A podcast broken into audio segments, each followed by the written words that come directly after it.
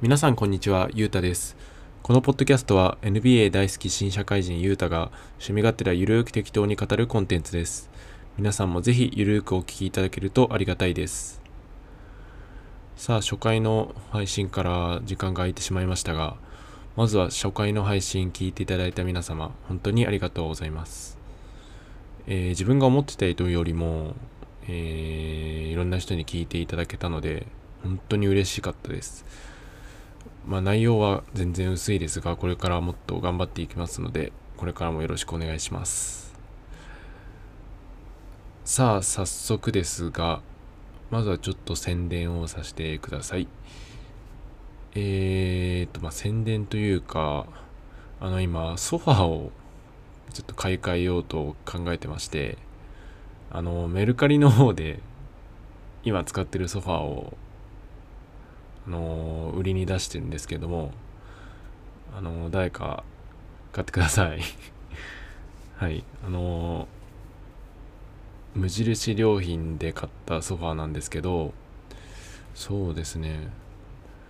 3年前ぐらい、3年前、そうですね。3年前ぐらいに新品で買った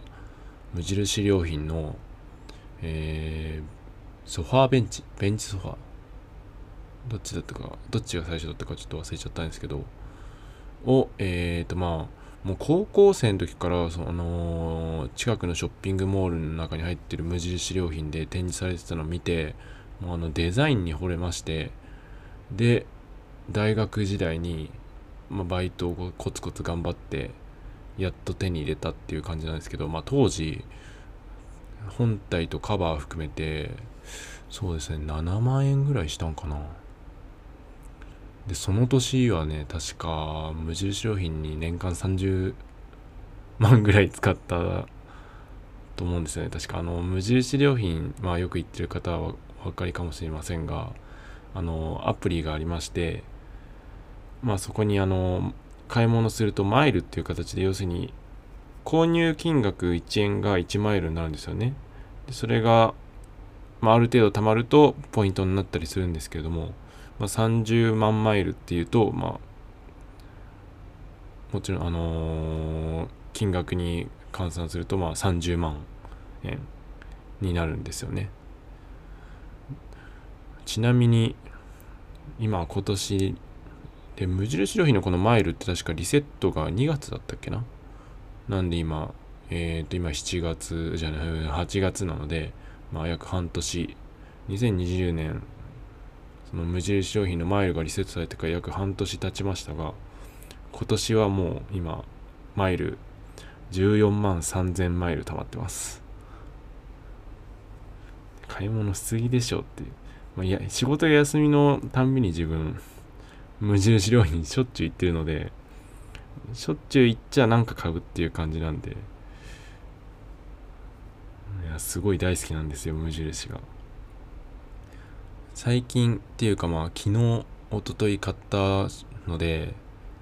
エンドウ豆のスナックっていうのが、まあ、初めて買ったんですけど、すごく美味しくって、あのーまあ、無駄な、無駄なものっていうか、まあ、体に悪いっていうか、まあ、化学調味料使ってないんですよね。で、なんか、まあ、商品ページそのまま読んじゃいますけど、素材を生かして優しい味わいに仕上げましたってことで、まあ、本当そのまんま、エンドウ豆そのまんまっていう感じで、使ってるものも、エンドウ豆とあと食塩となんなんかもう一個入ってたぐらいで、いや体にもいいんで、すごいお酒のつまみになります。で、あとは、今朝、そうですね、午前中にインスタグラムにも投稿したんですけど、米粉のパンケーキっていうのが、すっごい美味しかったです。250円ぐらいでしたね。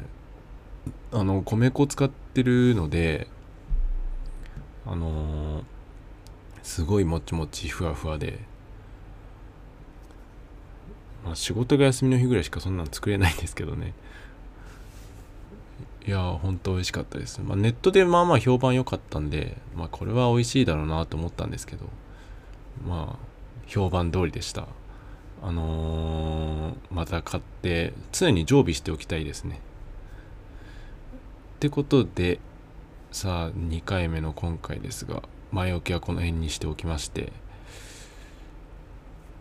今回はじゃあ NBA プレーオフについて語りますかね。はい。まあ、N クラの皆さん、プレーオフ楽しんでますか？まあ自分はちょっと好きなチームのウォリアーズがプレーオフに出てないんで、若干楽しめてない感があるんですよね。とはいうものの、まあ、今日収録日、えっと、8月の20日ですけれども、ファーストラウンドのゲーム2か、ゲーム2まで行われてる試合もあります。対戦カードもありますけど、まあ、昨日その前日8月19日がすごかったですね。まさかの東と西の1位、まあ、ミルウォーキーとロサンゼルス・レイカーズが揃って負けるとはっていう感じですけれども。いやーポートランドいいっすね。リラード。最高っす。あのー、シーシーディングゲームのあの何でしたっけ？メンフィスと最後にあったゲームの勢いそのままっていう感じでしたね。とはいうものの、まあ、試合あんまりちゃんと見てないんであの楽天のデイリーナインで最後ハイライト見たぐらいなんですけどあのー、4ピリの始めぐらいまではかかってたんですよねレイカーズ確か。でまあそっからのお待ちかねのデイムタイム。で、まあ、ポートランドが勝利をしたっていう感じですけども。うーんまあ。で今日も今日は仕事が休みだったんで午前中見てたんですけどクリッパーズも負けましたよねダラスに。いやーいいっすねなんかいろいろ波乱があって。まあ今年のプレーオフはいつもと違うところがまあホームアウェイがないですからね。同じ環境でずっとやってて。まあホームコートホームコートアドバンテージがない状態で選手たちも試合を行っているのでどこが優勝しますかね。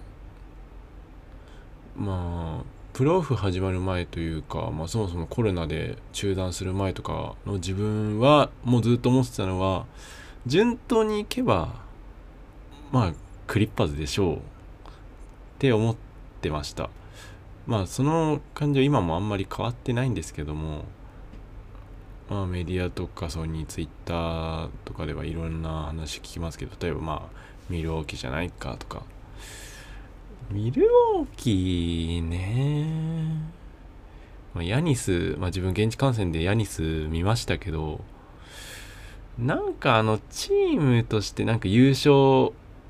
してる姿がなんかうん想像つかないというかそういう光景が思い浮かばないというか。その点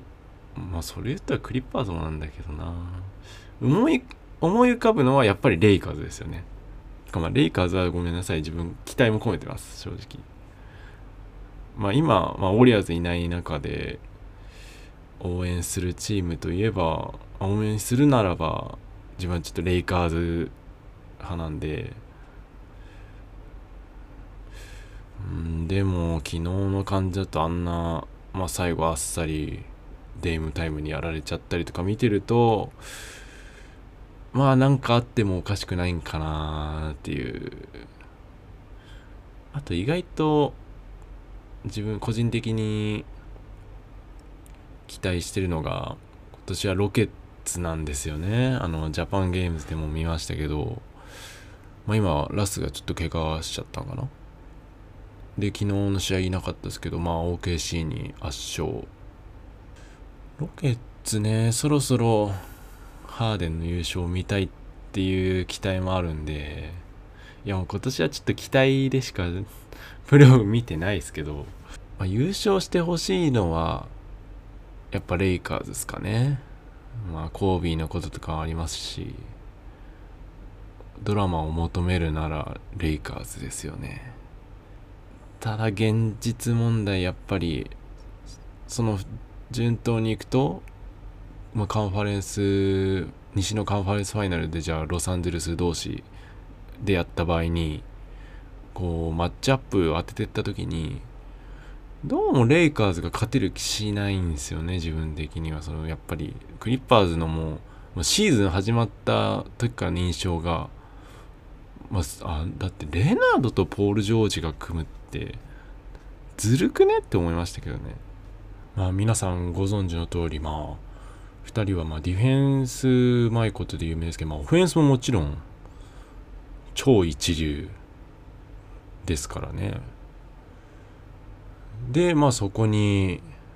ルー・ウィリアムズハレル。いや強いでしょう絶対。まあ対するまあレイカーズも悪くないですけどね。悪くはないは分かってんすけどこうマッチアップやった時にあとまあクリッパーズビバリーいますもんね。まあそんなわけで私の優勝予想は、まあ、現実問題的にはクリッパーズ。ですけど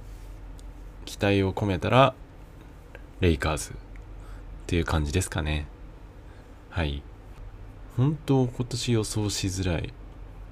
まあ普通に本当に何も考えなければもう本当クリッパーズだと思うんですけど。なんかねもうプレーオフの体型も違いますし今年は。ホームアンダーウェイないアドバンテージのない状況でやってますから、まあ、このままもしかしたらダラスが、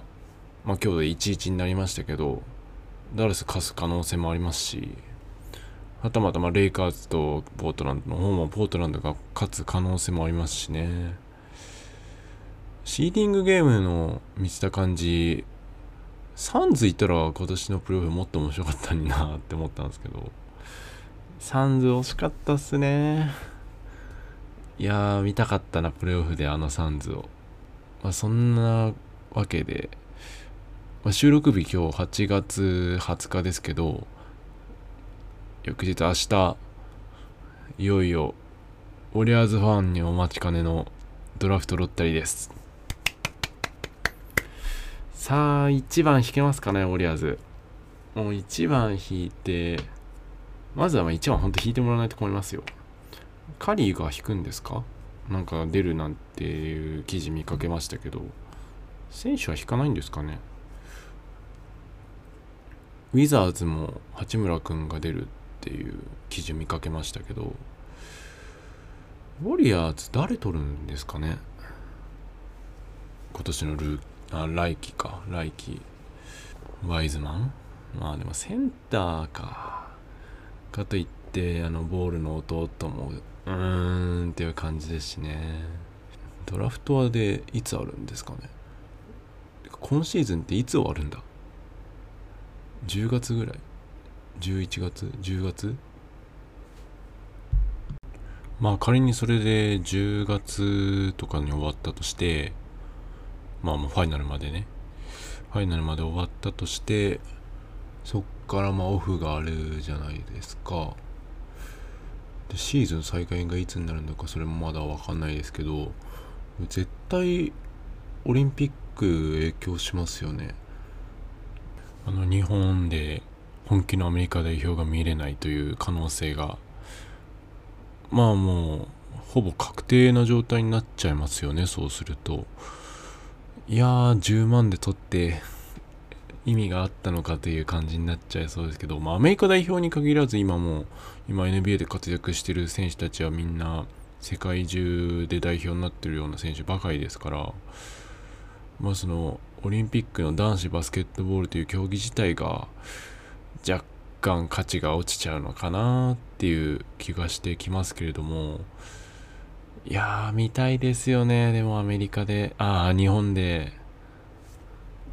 えー、アメリカ代表フルのアメリカ代表が見れるチャンスがあるなら。自分はチケットは外れたんで見れないですけれども。いや欲しかったですね。オリンピックのチケットは結局1枚も自分は当たりませんでしたけれども予選すら。いやどっか1試合でよかったから見たかったですよね。でもまだまだ買うチャンスってあるんでしたっけ？まあチャンスがあったらちょっと頑張ってみようと思いますけれども。早くまあコロナが落ち着いてほしいですよね。今のまんまだと。現地観戦も行けないですからね、まあ、現地観戦行くお金がお金もないですけれども そこは頑張って貯めるとしていやー早く生クレイを見たいです自分は。人生初の生クレイいつ見れるのかという感じですけれども。本当は東京オリンピックで見たかったですけどクレイはクレイででも怪我してますからね。あ怪我系ですからまあ来ないような気もしますけど。まあ今はコロナで旅行とかも行けませんですし今は頑張って将来の現地観戦のためにお金を貯めようかなと思います。早くサンフランシスコ行きたいです。はい。ってことで今回はこの辺にしておきたいと思います。まあ今回もダラダラ全く内容のない感じになってしまいましたが次回は NBA 以外のことを喋ってみようかなと思います。はい。それでは皆さんまた次回お会いいたしましょう。